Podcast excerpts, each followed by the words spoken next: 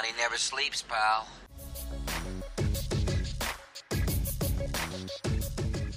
Olá, hoje o Tony Report recebe o Tony Volpon. Ele é um dos melhores e maiores economistas do Brasil da atualidade. Hoje ele é economista-chefe do Banco Suíço UBS, mas já passou por Banco Nomura, já foi diretor do Banco Central. Ele acaba de lançar um livro chamado Pragmatismo sobre Coação e é sobre isso que a gente vai conversar hoje. Tony, bem-vindo. Obrigado. Muito obrigado pela visita. Tony, explica esse título, Pragmatismo sobre Coação. Quando eu estava no Nomura, em 2014, é, eu escrevi um relatório isso foi depois da reeleição da Dilma Rousseff, mas antes da nomeação do Joaquim Levy. Tinha um grande debate no mercado na época se a política econômica do segundo mandato da Dilma seria uma política econômica mais radical, como ela estava meio que defendendo na, na, durante a campanha, se haveria um, maior pragmatismo, o início de um ajuste né? porque a economia brasileira naquela época já estava enfrentando várias dificuldades, a inflação já estava subindo, o crescimento caindo, déficit de conta corrente. E naquela época eu escrevi um relatório dizendo que é, era muito mais provável, independentemente do fato que ela foi bastante uh, radical no seu discurso econômico durante a eleição, que ela de fato seguiria um caminho muito mais pragmático Tá? E, que o, e, que o governo e que o mercado, se fosse o caso, levaria até esse pragmatismo com coação.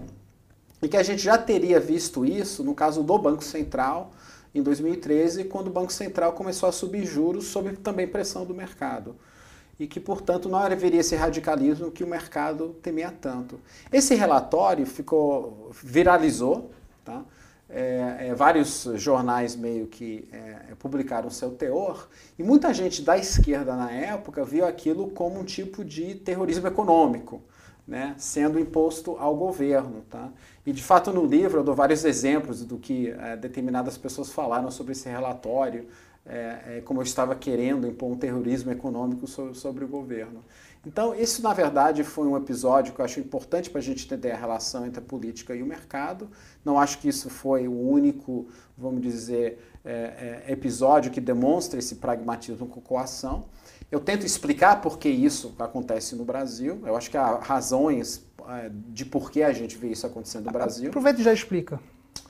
Então, acho uma coisa muito importante é sempre pensar que resultados nessas situações depende muito da, da, da, da política econômica, isto é, como a relação entre o que está acontecendo na economia, nos mercados e na política. Quando a gente vê o Brasil, a gente compara com outros países da América Latina, o Brasil tem uma, uma peculiaridade é, é, é, institucional de mercado que eu acho muito importante, tá? E diferente, diferentemente de outros países, eu vou fazer um paralelo com a Argentina nesse momento? Grande parte da dívida brasileira, que é grande, tá? Nossa dívida chega a 80% do PIB, está na mão de investidores brasileiros. 90% da dívida, citando dados do Tesouro, tá? Está na mão de investidores brasileiros. Quando você olha para a Argentina, é quase o contrário. 90% da dívida da Argentina está na mão de investidores estrangeiros. Tá? Então, quando você tem um problema fiscal, Tá? Você pode resolvê-lo de várias maneiras. Você pode resolver eles fazendo um ajuste fiscal de fato, você pode fazer ele dando um calote na dívida, não pagando a dívida de alguma maneira, tá? ou via inflação. Tá?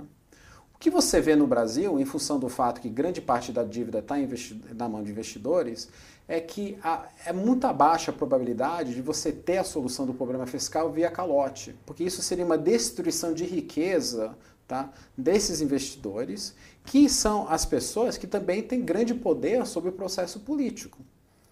Então a gente tem um arranjo tá, que, vamos dizer, torna muito improvável que a, a, saída pelo radicalismo via calote e inflação, e sim por ajuste fiscal. Na Argentina, ao contrário, é muito mais fácil você fazer o calote, porque vai impactar principalmente pessoas que estão fora do país e, portanto, não têm é, poder de influenciar a política econômica do país, tá? do que você fazer o ajuste. Então, por isso que eu acho que você vê na Argentina essa coisa de caro... É, problemas de calotes em séries ou reestruturações de dívidas em séries, e você não vê isso é no caso brasileiro. Ou seja, aquele discurso de imperialismo no Brasil não funciona como funciona com a Argentina, por exemplo, de olhar o, o especulador externo como um cara mau. É, eu, eu até comento no livro essa questão de criticar o poder do mercado sobre a política, que é uma, é uma crítica recorrente, especialmente da esquerda, só, só tem uma solução: não fique dependente do mercado. Tá? Não deixe o Estado se endividar tanto, onde o mercado. Vamos, lembrar, o mercado financeiro é, é, um agente, é um agente de quem é o investidor final. Né? As pessoas gostam de bater no mercado, né? mas na verdade é um agente. Você está fazendo o melhor possível em função dos seus investidores, né? que até é uma, uma questão legal.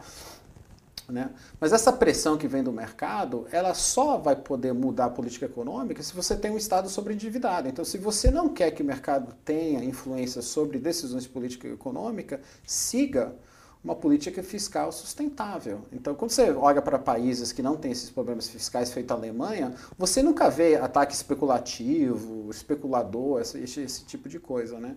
Porque, infelizmente, a gente tem essa dubiedade. Quando, quando é, esse tipo de coisa está acontecendo, a gente fala do especulador, né? a gente demoniza. Agora, quando o governo quer se endividar, quer o dinheiro, é o investidor. Então, a gente fala de investidores e especuladores, porque, na verdade, é a mesma pessoa, é o mesmo agente. O, o, você pode citar situações em que Brasília foi coagida pelo mercado? Agora, por exemplo, é, essa, essa guinada liberal é uma forma de coação? Eu acho que o caso mais exemplo é o governo Temer. Tá? O governo Temer vem né? É, a pessoa do Temer. Tá? O Temer é, é, um político de longa data, tá? mas ele nunca teve uma associação pessoal com políticas liberais. Tá?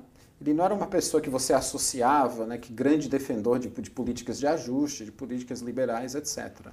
Mas no momento onde você está tendo um grande problema no governo Dilma, onde o governo Dilma perde credibilidade para fazer esse ajuste que o, que o, que o mercado estava pedindo nas contas fiscais, tá? ele lança um manifesto chamado Uma Ponte para o Futuro. Esse manifesto é um manifesto totalmente liberal. Né?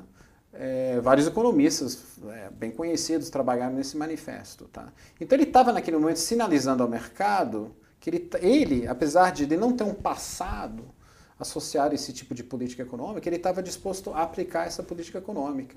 E o mais surpreendente é que quando ele chega no governo, ele faz isso. Ele monta um time liberal, excelente, com excelentes nomes, né? começando com Henrique Meirelles e no, no Banco Central. Eles de fato começam a fazer esse ajuste, aprofundando o ajuste que de uma certa forma já começou com Joaquim Levy é, na Fazenda durante o segundo mandato é, da Dilma. Então você vê que as pressões vindo do mercado e da sociedade como um todo, políticas, eram para a continuidade desse ajuste. Então aquela coisa, eu até menciono no livro, o, o próprio presidente Lula em 2002 e 2003 também não era uma pessoa que tinha, por seu histórico, uma associação com políticas de austeridade. Portanto, naquela situação, onde a situação estava pedindo algum tipo de ajuste, ele chega no governo, né, com Antônio Palocci na Fazenda, e de fato surpreende todo mundo e começa a fazer um ajuste que acabou dando bastante certo por alguns anos. Então, todos esses são é, exemplos desse processo de pragmatismo, tá, que pode ser uma escolha racional do agente político, porque ele entende que isso tem que ser feito, que não há uma, uma opção, mas se ele desviar disso, aí entra uma, a questão da coação. Como é que funciona na prática essa influência do mercado no governo, no caso do Brasil? Olha, cada momento tem seu momento, porque, por exemplo, a estrutura de dívida muda, mas a, a questão, mais, a questão mais, mais forte, eu acho que é o, é o mercado de câmbio. Tá? Então, a gente tem uma peculiaridade tá?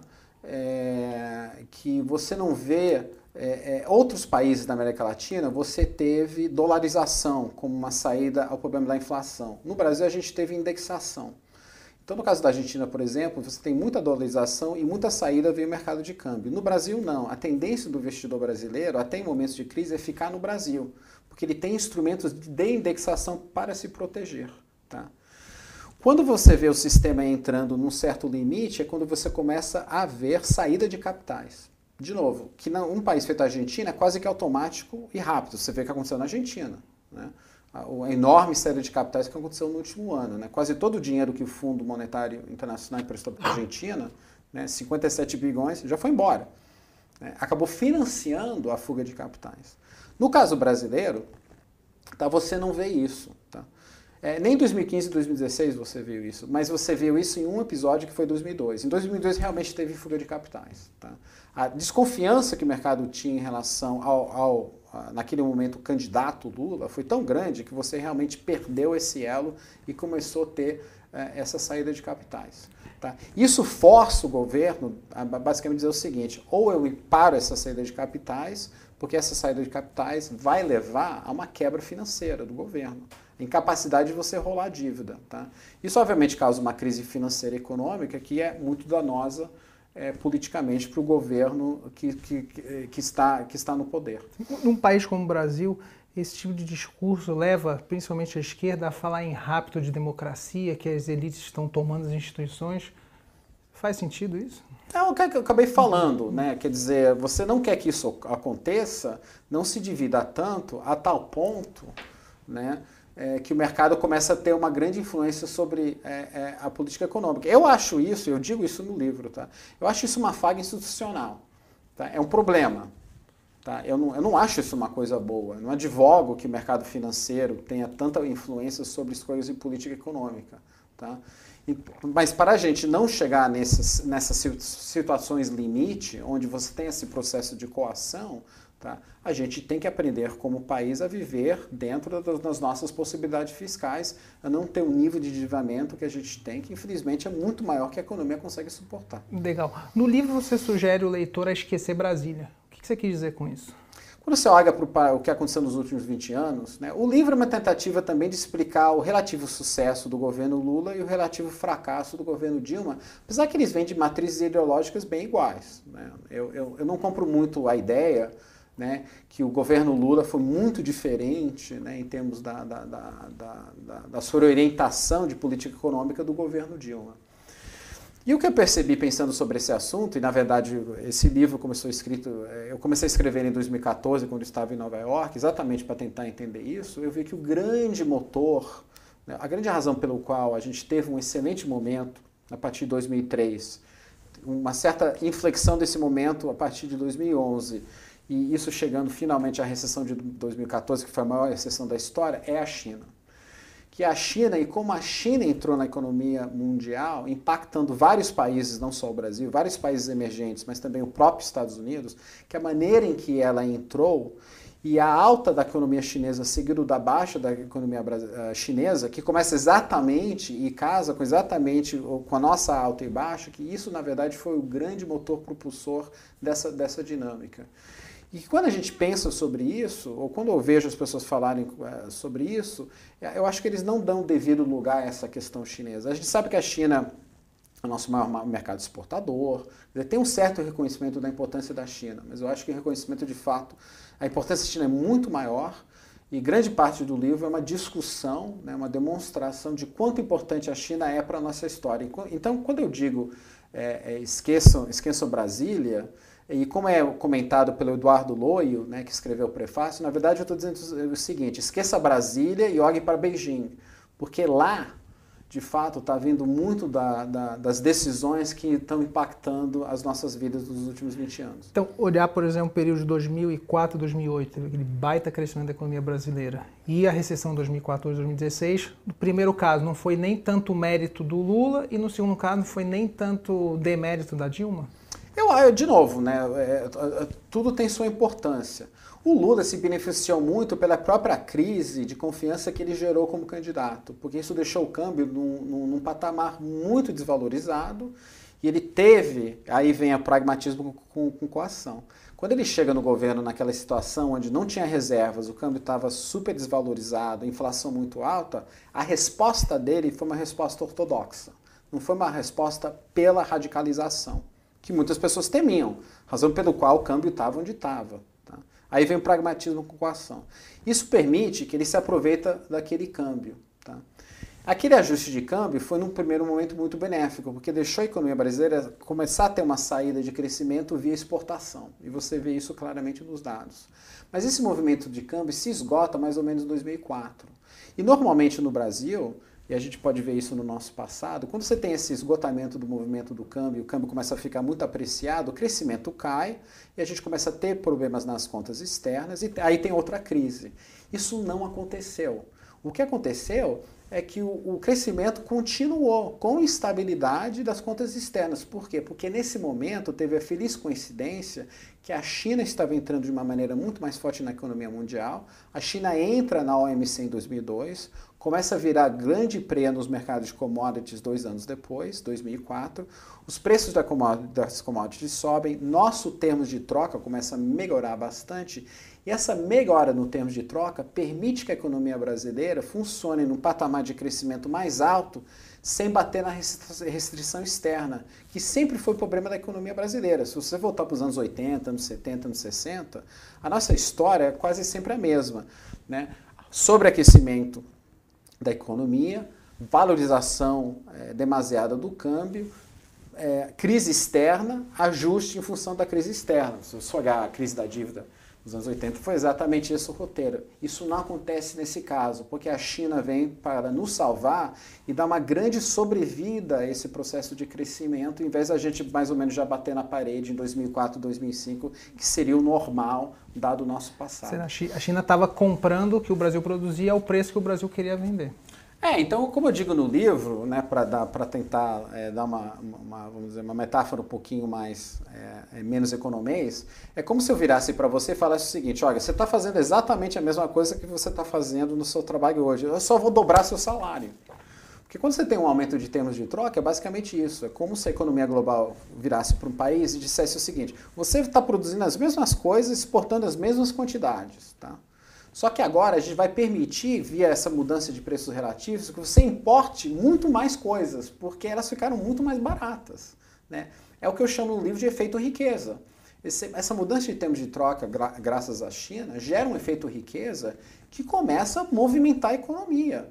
Né? Tem um grande impacto positivo nas contas fiscais, tem um grande impacto positivo na valorização da bolsa. A grande valorização da bolsa que a gente vê durante aquele período vem muito disso. Você pega a companhia, eu olho especificamente para a Vale do Rio Doce. Né?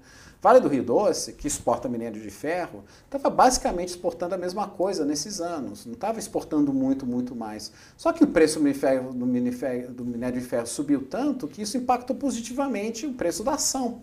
Né? Então gerou, gerou riqueza de uma certa maneira, não do nada, Tá? Mas sem grandes maiores investimentos, ou a gente não estava produzindo nada diferente, a gente estava simplesmente sendo pago muito mais.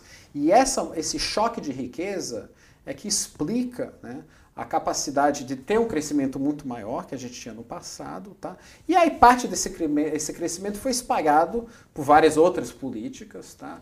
É, é, para, para, a população como um todo. Então foi um período onde de queda de desigualdade. É verdade que a população mais pobre é, teve benefício durante esse período. Eu acho que aí certas políticas de distribuição de renda do, do PT ajudaram nesse sentido. Mas teve um outro benefício que era o seguinte: esse efeito de riqueza e queda da, da volatilidade macro, macroeconômica permitiu a grande expansão do crédito. Então foi um período que a gente teve um grande ciclo também de crédito. Esse período foi um ciclo de commodities, mas também um ciclo de crédito. crédito PIB dobra, basicamente. Então essa infusão de crédito também gerou um outro ciclo de riqueza. Pega imóveis, por exemplo, tá? Você sabe, foi um grande boom imobiliário que a gente teve nesses anos. Por quê? Quando você pega o mercado imobiliário que estava funcionando sem crédito e você começa a botar crédito dentro dele, o preço dos imóveis sobem.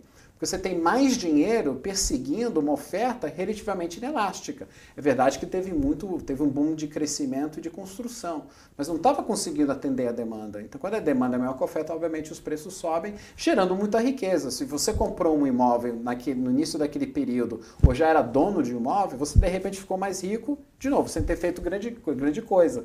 Você de repente morava no mesmo apartamento no Jardins, ou no Itaim, ou no Leblon, durante 20 anos, 30 anos, talvez seus pais moravam lá, você herdou o apartamento, era o mesmo apartamento, mesmo Leblon, nada aconteceu, de repente vale o dobro.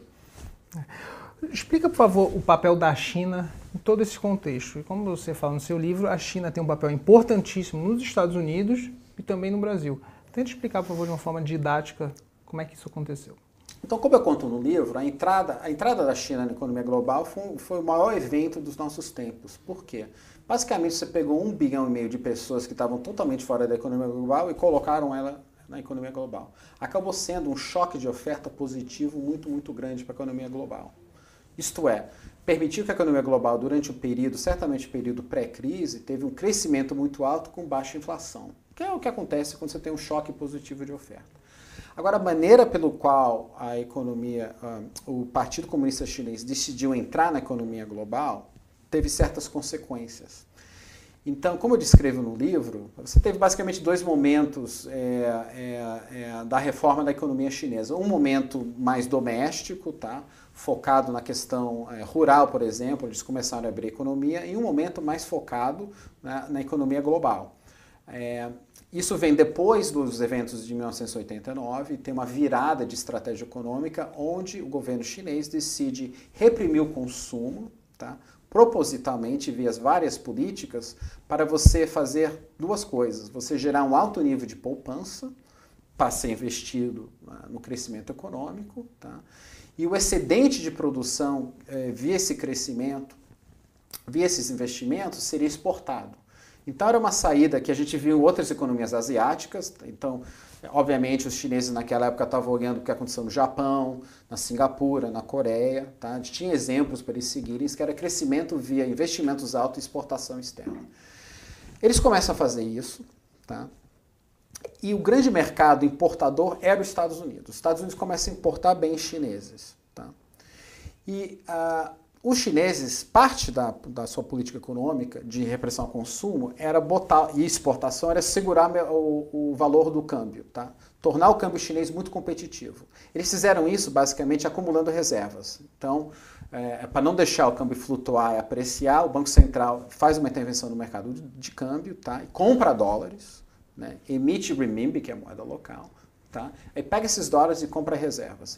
O que, que o Banco Central chinês fez? Comprou treasuries títulos do governo americano. Eles chegaram a acumular 4 trilhões de dólares, basicamente de treasuries. Tá? Do outro lado, isso, isso é uma transferência de poupança. Eles estão transferindo dinheiro para os Estados Unidos. Quem estava tomando esse dinheiro? Se o governo americano tivesse na época grandes déficits, seria o governo americano, aí fechava o circuito. O governo americano toma o dinheiro, emite treasuries, né? o governo chinês compra essas treasuries e manda dólares para os Estados Unidos. Fechou. Não tem, nem, não tem nada muito complicado a explicar. Só que naquela época, o grande tomador de recursos era o consumidor americano e o comprador de casas americanos. Né? Basicamente é, é o mesmo agente. Né? Que foi a época do grande boom imobiliário, a grande boga imobiliária americana. Então, esses recursos, basicamente, estavam indo para o consumidor americano e não para o governo americano. E esse consumidor americano, seja no consumidor, seja ele um, alguém que está comprando uh, um, imóvel via hipoteca, ele está gerando risco de crédito. Tá? E esse risco de crédito que ele está gerando não era um risco de crédito que o Banco Central da China queria tomar, porque ele estava comprando treasuries. Então, pensa o seguinte, esse risco de crédito tinha que ir para algum lugar. Para onde que ele foi? Ele ficou dentro do sistema financeiro americano e global, porque vários outros agentes globais entraram nisso.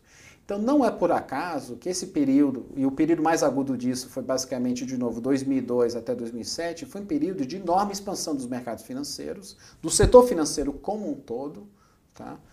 É, o tamanho dos balanços dos bancos, muita engenharia financeira exatamente para permitir essa, essa cisão de riscos que eu explico no livro, tá? Como você pega um pacote de riscos vindo do consumidor americano dá alguns riscos para os chineses, risco de câmbio, por exemplo, ficou com os chineses, tá?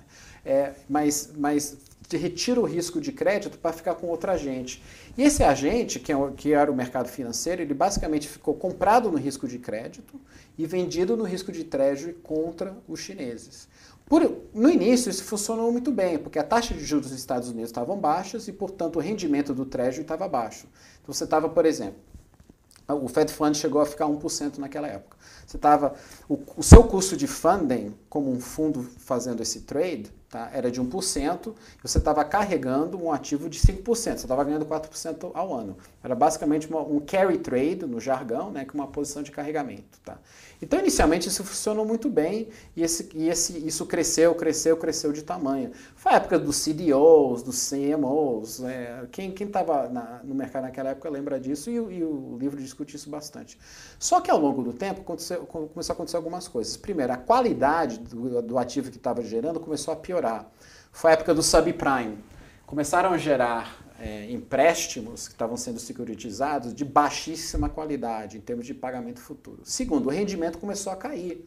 Né? Na medida que o mercado queria comprar mais ativos, o preço sobe, só que o rendimento cai. E terceiro, que foi a coisa realmente fatal, que gerou a grande crise financeira, o custo de funding começou a subir. Né? Porque o Fed começa a subir juros de uma maneira lenta e gradual, mas os juros dos Estados Unidos foi de 1% para mais de 5% daquele período.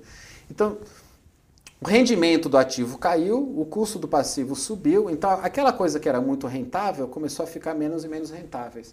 Qual foi a resposta do sistema como um todo? A resposta racional deveria ser diminui a posição. Isso está ficando um má negócio, mas não foi isso que a gente viu acontecer. Aí tem que entrar um pouquinho da irracionalidade do mercado. Né?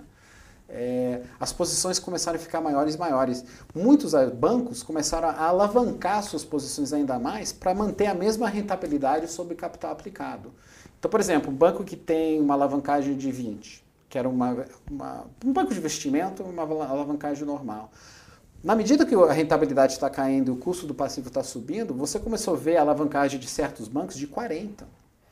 Então isso gerou uma, uma total fragilidade financeira, porque se você é uma instituição financeira 40 vezes alavancada, você tem que sofrer uma perda muito pequena nos seus ativos para quebrar. Isso foi basicamente a história da Lehman Brothers, por exemplo, mas de outros bancos também que enfrentaram essas crises. Então, quando você teve uma pequena queda nesses mercados entre 2006 e 2007, que veio da queda do mercado imobiliário americano, os preços dos imóveis começam a cair em 2006, isso gera eventualmente, demorou, tá? Se você, se você assistiu o, aquele filme Big Short, Sim. tá? E o livro também, você percebe que grande parte do, do, do, drama do filme é que aquelas pessoas perceberam essa dinâmica, investiram contra, só que alguns deles investiram muito cedo, 2005, 2006, porque demorou para aquela queda dos imóveis bater no mercado financeiro. Em parte porque o Fed começa a cortar juros durante aquela época, que, que ajudou o mercado. Como está ajudando hoje, por acaso. Eu acho que muitas pessoas não estão vendo problema, os problemas que estão chegando da economia global por causa do Fed cortar juros. Pode discutir isso mais tarde.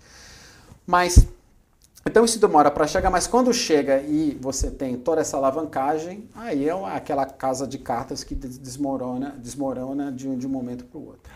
Olhando com 11 anos já de, de, de espaço entre a, hoje a crise, como é que a gente pode classificar aquele movimento? Foi a crise mais relevante do século? Do... Eu, acho, eu acho que foi. Foi a grande crise da nossa época, da mesma maneira que uma outra geração teve na Grande Depressão sua grande crise. Tá? Por quê? Porque quando a gente olha para o mundo político de hoje, quase tudo que a gente está vendo no mundo político de hoje, dez anos depois, para mim foi, de uma certa maneira, causado pela grande crise financeira de 2008. O populismo Tá? Esse surto de populismo que você está tendo, basicamente nos países desenvolvidos, foi muito, muito, foi muito fruto do fato, que eu discuto no livro, que quando você olha para os Estados Unidos, por exemplo, mas não só os Estados Unidos, o que você vê? A própria globalização gerou uma queda de renda da classe trabalhadora americana, porque os trabalhos mais produtivos começaram a sair dos Estados Unidos e irem para outros países com custo menor, como a China. Tá? Então você teve uma grande estagnação da renda mas não uma estagnação de consumo. Por quê? Pelo aumento do crédito. Né? Então, a maneira que os Estados Unidos, de uma certa maneira, eh, a maneira pelo qual aquele problema de estagnação de renda foi resolvido durante um período foi aumentando o crédito para a população mais pobre, chegando no, no subprime loans, né? que era pessoas sem renda, comprando casas, basicamente, tendo acesso ao crédito para comprar imóveis, apesar que eles não tinham rendas. Né? A gente chegou até o Ninja Loans, não sei se você ouviu isso. No jobs, no income, no jobs, no assets. Né? Ninja. Né? Então, é, é, essa, essa criação de, de crédito, essa bolha de crédito, basicamente, que ocorreu nesse período, tapou ou enganou aquelas pessoas porque elas estavam conseguindo consumir mais e mais, apesar da renda sendo estagnada. Com a crise, é, esse crédito evapora do dia para a noite. As pessoas começaram a enfrentar a verdadeira condição é, é, é, de fato que eles estavam muito mais pobres do que eles achavam pelo inacesso ao crédito que vem com a crise. Maré baixou, viu que está todo mundo pelado. Exatamente. E isso começa a gerar a insatisfação na Europa, nos Estados Unidos, que acaba levando ao populismo, um movimento anti-elite, anti-sistema, antifinanceiro, né, culpando os bancos pela crise, exatamente porque aquela bolha de crédito acabou. Então, eu acho que quando a gente olha para o mundo hoje, e a gente olha também, uma outra coisa que é discutida no livro, qual foi a resposta à crise de vários países? O que a gente viu em vários países, feito nos Estados Unidos e na Europa, foi uma resposta inicialmente muito boa. Tá? Então, fortes intervenções do mercado, né, é, política monetária muito mais frouxa, política fiscal muito mais frouxa. No ápice da crise, muitas pessoas achavam que a gente podia ter uma outra grande depressão. Isso não aconteceu. Não teve uma grande depressão. Tá? Mas houve muita destruição de riqueza tá? é, pelo inacesso ao crédito. Então a gente teve não uma grande depressão, mas aquilo que acabou sendo chamado de grandes recessões. Então as recuperações foram muito lentas. Só que nos Estados Unidos e na Europa especificamente, por razões políticas, você teve um aperto fiscal muito precoce. Isso já acontece nos Estados Unidos em 2010, tá? E acontece na Europa em função da crise europeia, que é 2011 e 2012, tá? Então, logo que essas economias estavam começando a sair do estado de crise, você teve esse aperto fiscal, tá? O pessoal nos bancos centrais, tanto do Fed como, IBC, como no ECB, eles olharam para isso e falando, a gente tem que compensar esse aperto fiscal com políticas monetárias ainda mais agressivas. E aí nasce aquilo que foi que hoje é chamado de QE, o Quantitative Easing. Tá? Você joga os juros para zero, você começa a comprar ativos, tá? Porque essa compra de ativos vai ter um efeito benéfico sobre a economia. É que um banco central pode, pode fazer. Só que esse QE acaba beneficiando quem menos precisa, porque quem é o dono dos ativos é, financeiros numa economia? As pessoas mais ricas, de maior renda. Né? Então é verdade que tem um impacto positivo sobre. Apesar que tem um grande debate sobre isso, isso é discutido no livro, qual foi o impacto positivo dessas políticas heterodoxas monetárias que o Fed seguiu, que, estão seguindo até hoje, né? o caso do banco, banco uh, o Banco do Japão, etc. E tal. Qual foi o impacto disso, na verdade, na economia? Mas a gente sabe que teve um grande impacto positivo sobre os mercados. Então, quem tinha ativos financeiros ficou cada vez mais rico e, portanto, a distribuição de renda desses países piorou. O, a, a crise gerou um ensinamento para os economistas. Hoje, por exemplo, imagina se essa crise acontece novamente. Você acha que a resposta vai ser diferente e vai beneficiar um pouco mais a população? Sim não. Acho que algumas pessoas estão começando é, a é, ver a experiência do de 10 anos chegando a algumas dessas conclusões. Mas, por exemplo, quando você conversa com os bancos centrais, e eu fiz isso quando eu estava no Banco Central Brasileiro, discutindo com pessoas do Fed, da, Europa, de vários outros países essas questões, você vê que os bancos centrais têm grande dificuldade em admitir que suas políticas de fato pioraram na distribuição de renda. Pode ter melhorado a renda de todo mundo, porque as economias tiveram um efeito teve um efeito positivo sobre a economia como um todo dessas políticas, mas piorou a distribuição. O que, a gente está vendo hoje, por exemplo, no cenário de hoje? Tá? É, a gente está tendo uma desaceleração global, mais uma vez, muita restrição fiscal. Tá? Países feitos a Alemanha, que tem grande espaço fiscal, não querem é, gastar mais por razões políticas domésticas. Então lembra um pouquinho aquilo que a gente viu dois, entre 2010 e 2012. E os bancos centrais sendo mais uma vez chamados para salvar a situação. O que, que a gente pode ver na Europa? É muito provável que eles fazem o quê? Mais que o I. Japão, mesma coisa. E muita gente tá, acha que eventualmente o Fed também, o Fed parou de fazer QE, que ele vai voltar a fazer o QE.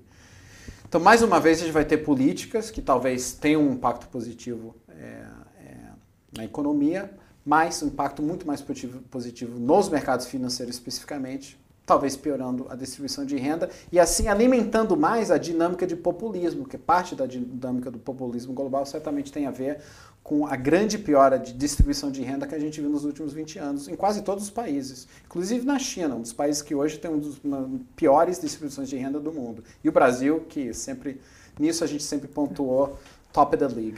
Falando do Brasil agora, do presente, como é que você vê o momento da economia brasileira? É, um, parte dos analistas olha para uma possibilidade de crescimento do PIB, retomada, outra parte está olhando muito para o lado fiscal, um risco de shutdown no governo. Você está olhando para qual lado da situação?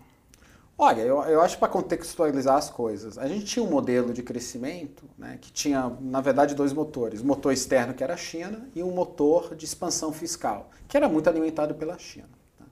Esse modelo quando, a, quando a China começa a decrescer e a economia brasileira vai junto, quando a gente teve um efeito negativo, esse efeito riqueza, que foi muito importante no Lula, acabou, acabou sendo meio que um efeito pobreza com a Dilma, pela queda do crescimento chinês, queda de fluxo de capitais e queda no preço das commodities. Tá? Por esses canais, teve esses efeitos negativos.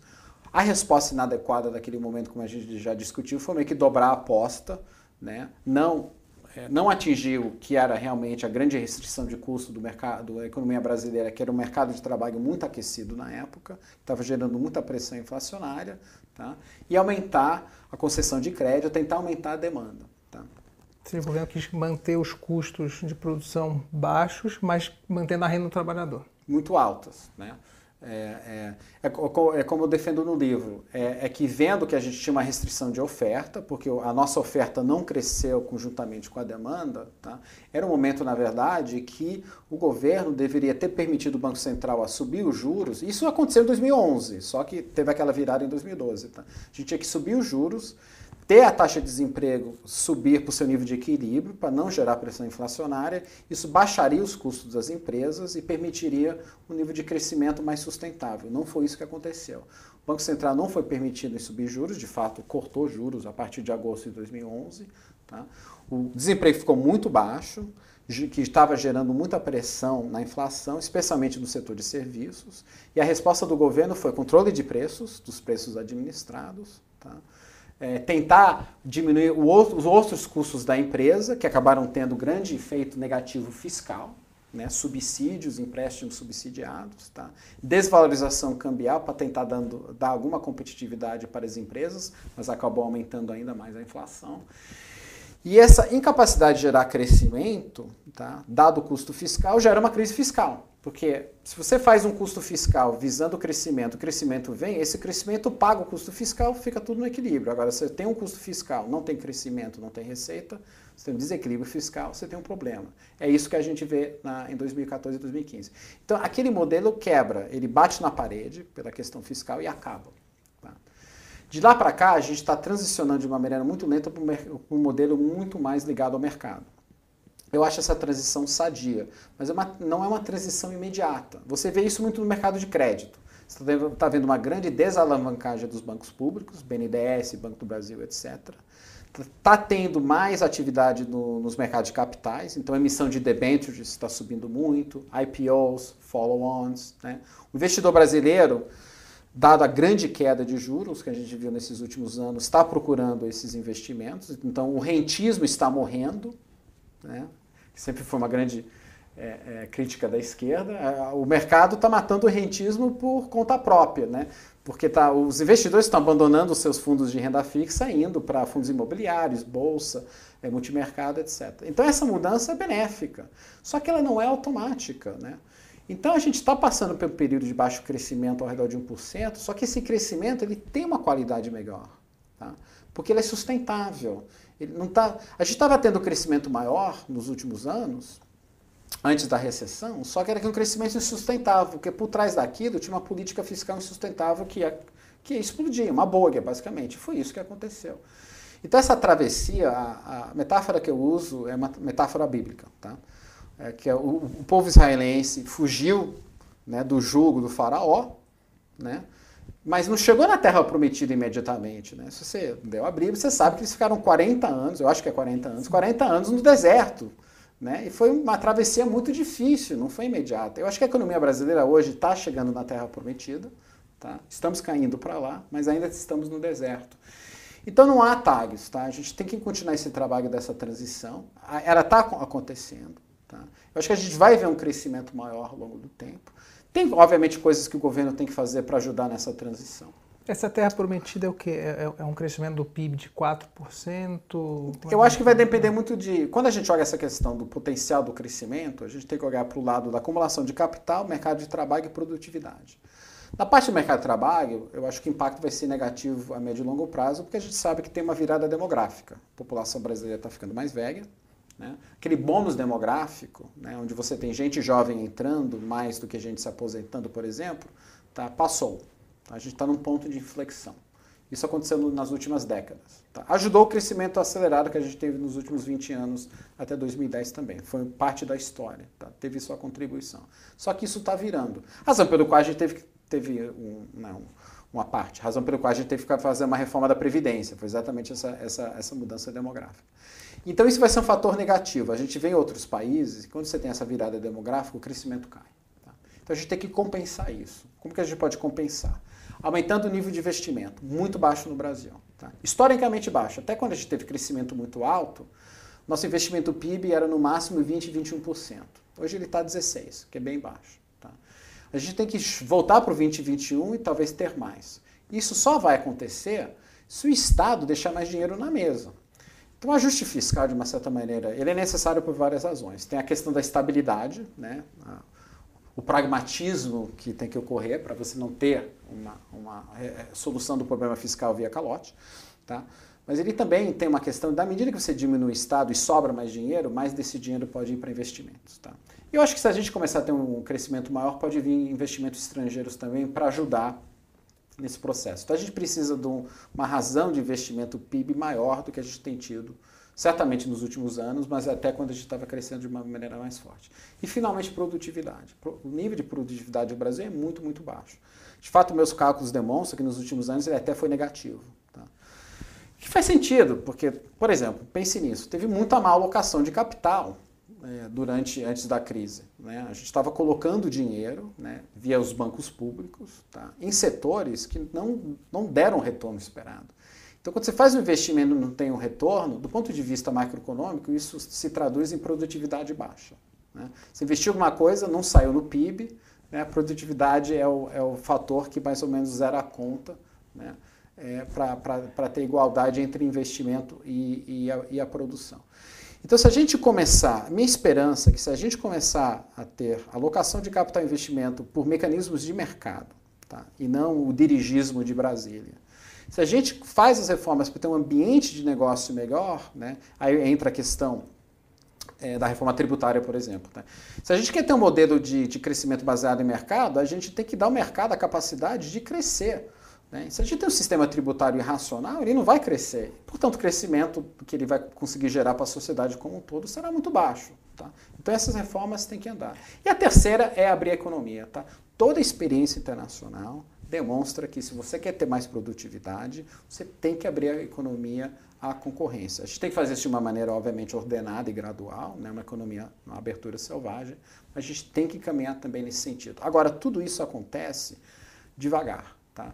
O crescimento potencial, acho que ele é muito baixo hoje, talvez 1, 2%. Tá? Mas na medida que o investimento volta e a produtividade começa a aumentar, a gente talvez minha esperança é que a gente chegue a ser uma economia de 3%, que por padrão de desenvolvimento brasileiro e dado a, a estrutura demográfica, não é um resultado tão mal assim, 3, 4%. E, e o lado fiscal? Você vê isso um risco muito grande nos próximos anos? Olha, a verdade é que o Brasil está fazendo um ajuste fiscal, fiscal, extremamente gradual. Tá? A gente começou a ter é, é, é, déficits primários em 2014, tá? Nas melhores das hipóteses, a gente talvez terá um superávit primário em 2022 e a gente talvez chegará a ter um nível de superávit primário que estabilize a relação dívida PIB. Isso eu chamaria de estabilidade fiscal. Tá? Quando a razão dívida PIB para de crescer, de fato começa a cair. O que aconteceu durante o período do grande crescimento econômico graças à China. Tá? A gente viu essa razão cair, razão pelo qual o Brasil acabou sendo investment grade por alguns anos. Né? até a gente bater na parede fiscalmente. Isso só vai acontecer em 2024, quer dizer, vai demorar 10 anos para a gente fazer nosso ajuste fiscal. Então é um ajuste fiscal lento, as pessoas né, tem muita reclamação, né, mas na verdade é ele, ele, é bastante lento. Agora eu acho que tem maneiras, a, a maneira pelo qual a gente está fazendo ajuste fiscal é muito ruim. A gente está comprimindo investimento, gasto discricionário, e a gente não está atacando gastos obrigatórios. Então esse papo, essa, essa, essa, essa, essa, conversa de apagão, que a gente está tendo hoje, ele vai acontecer. Pode acontecer ano que vem ou 2020, 2021. Porque tem um nível de gasto discricionário mínimo para o governo funcionar. Para pagar as contas, a luz, a água. Né? Não, é o, não, é o, não é o gasto do salário, do funcionalismo, que isso é obrigatório. Isso ninguém corta. Né? Mas todo o resto corta. A gente está cortando investimento, exatamente no momento onde a economia está gritando e precisando de investimento. Mas tem saída hoje? A gente tem que repensar essa relação gasto discricionário obrigatório. A reforma da Previdência ajuda nisso. Só que a mudança das regras da Previdência elas acontece muito devagar. Então, nos próximos anos, não vai ter um grande impacto positivo. Ele é crescente do tempo, isso é bom. Então, ela foi uma reforma necessária. Mas a gente tem que ver os outros gastos obrigatórios, tá? tem que controlar esses gastos para deixar mais espaço para o gasto discricionário, para a gente não enfrentar esse apagão tá? e não enfrentar essa brutal queda de investimento do setor público. Tá? Que, de novo, é, grande parte do investimento tem que vir do setor privado, privatizações, concessões, mas isso demora, é parte da, da travessia, né, parte do deserto. Então, enquanto a gente está ainda construindo, né, vamos dizer, um ambiente jurídico e regulatório para ter esse grande investimento é, privado no setor de infraestrutura, tem que ter um investimento público. Essa é a minha opinião. Eu já fui criticado por muitos economistas liberais em dizer isso, mas é parte da minha tese. A gente tá nesse, enquanto a gente está fazendo essa, essa travessia, o setor público tem seu lugar. Só que a gente não tem espaço fiscal em, em função do crescimento do gasto obrigatório. E o cenário externo? Recessão no mundo, vai afetar o Brasil?